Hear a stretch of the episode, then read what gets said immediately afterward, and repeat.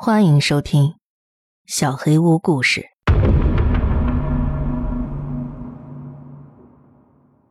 恐怖故事。乔斌坐在地毯上打了个哈欠，显得坐立不安。床头灯的光照着他的头发，散发出一圈温暖的光晕。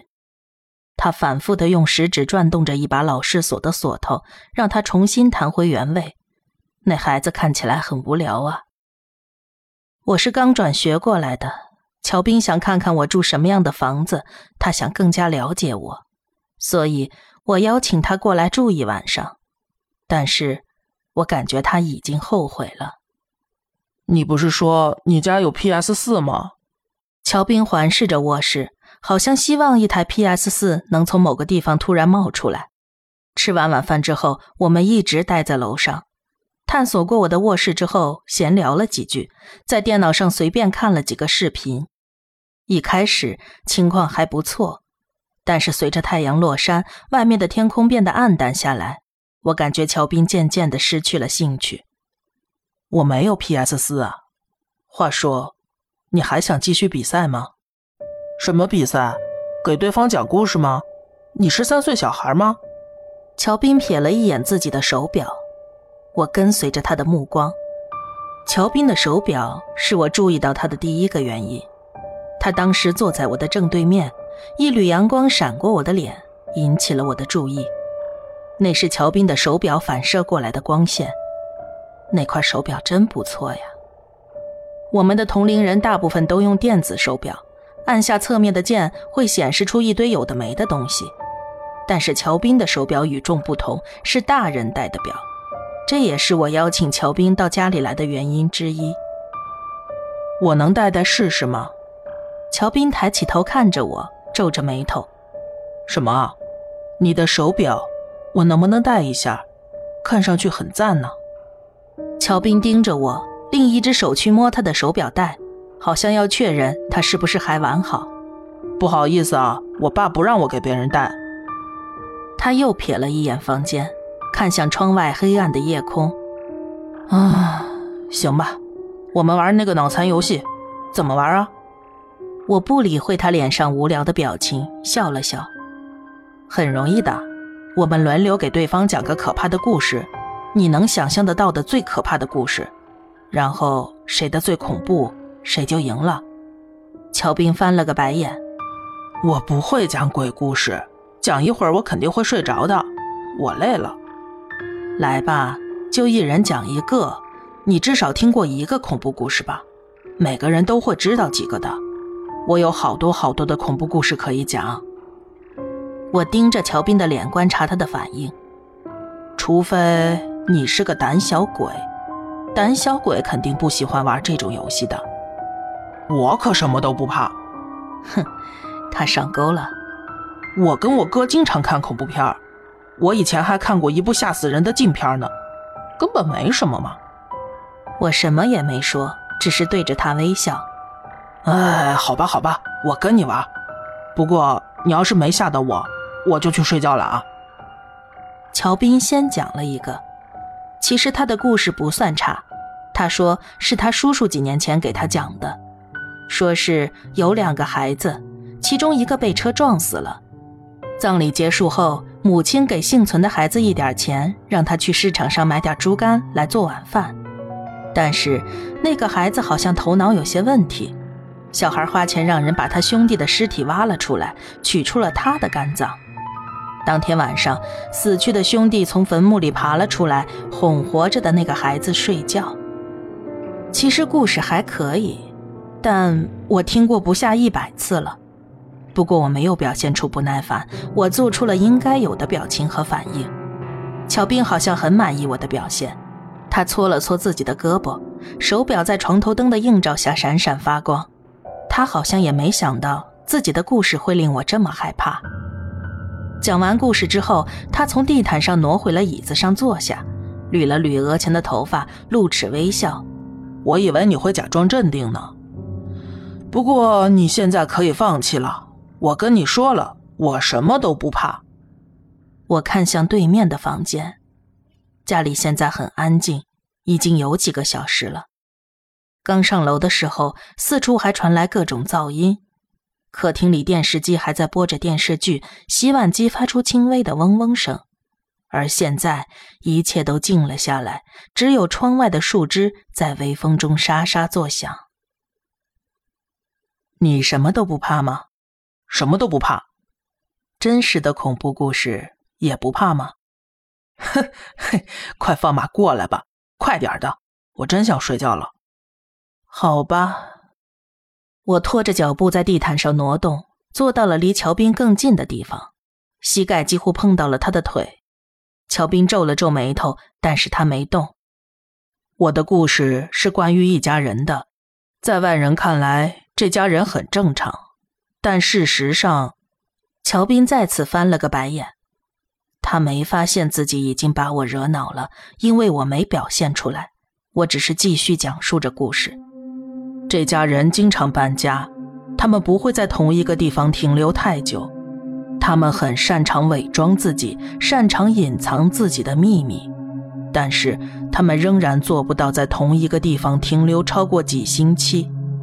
他们可能被发现的，有人可能会发现，他们到底是什么？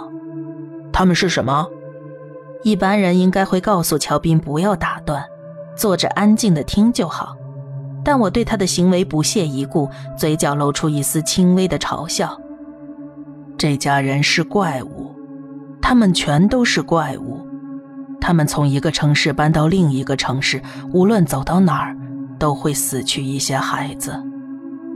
我停顿了一下，期待乔斌再次打断我，但他没有，他只是盯着我看，手指不断的缠绕着一缕乌黑发亮的头发，脸上没有任何表情。这家人遵循一个明确的行为方式：搬家到一个新地方的时候，他们会去找没人住的房子。可能那家人出去长时间旅行，或者在另外的城市工作之类的，那种可能会空出一两个星期的房子。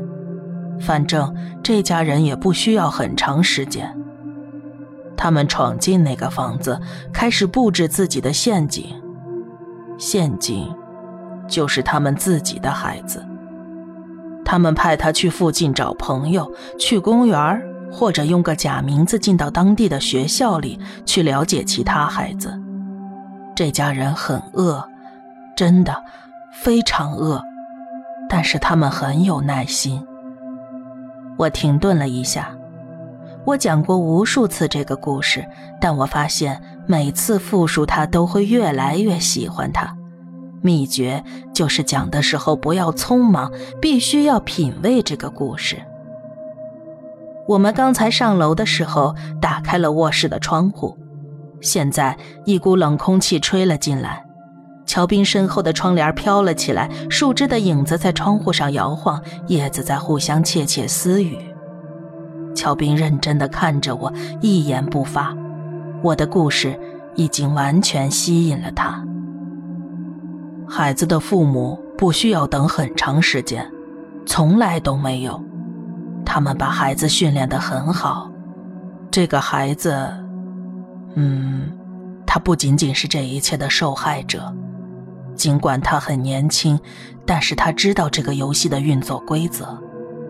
当他们搬到一个新地方，或许只要几天，最多一个礼拜，这个孩子就会做出选择。他会选一位新朋友，邀请他回家，父母就会给孩子一个奖励。孩子还太小了，不能分享他们的口味。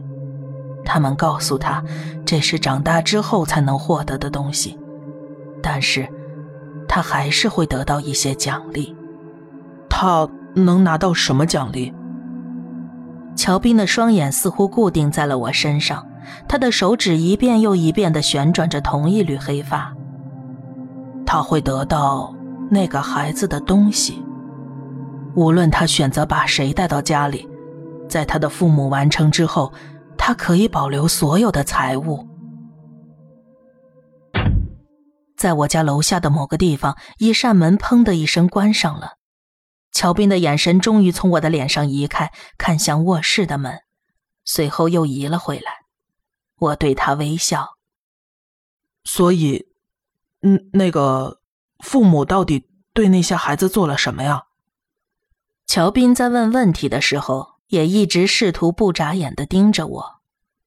哦，他们吃了他们，他们吃了他们的心，他们在孩子们还在尖叫的时候就把他们撕开，有时候会把内脏、肠子都拉出来，把所有的东西都拉出来，直到剩下一具空壳。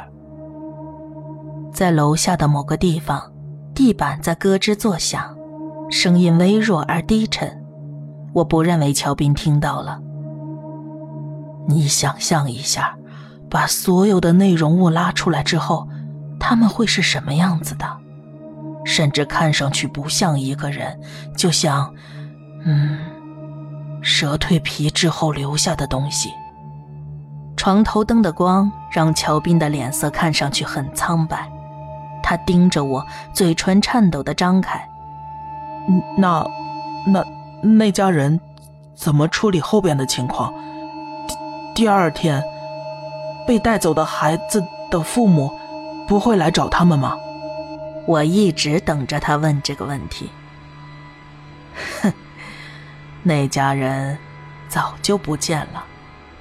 当天晚上，他们就会像阴影一样消失，唯一带走的就是死去的孩子的遗体。孩子的父母第二天来找他的时候，他们只会发现一所属于别人的锁着的房子。地板又响了，这次的声音很大，乔斌也听到了。声音来自卧室外的走廊。乔斌迅速地转向门的方向，他的脸色像一张白纸。什么声音？哦，没什么，老房子嘛。我把手表。戴在了手腕上，卧室门外传来了轻柔的脚步声。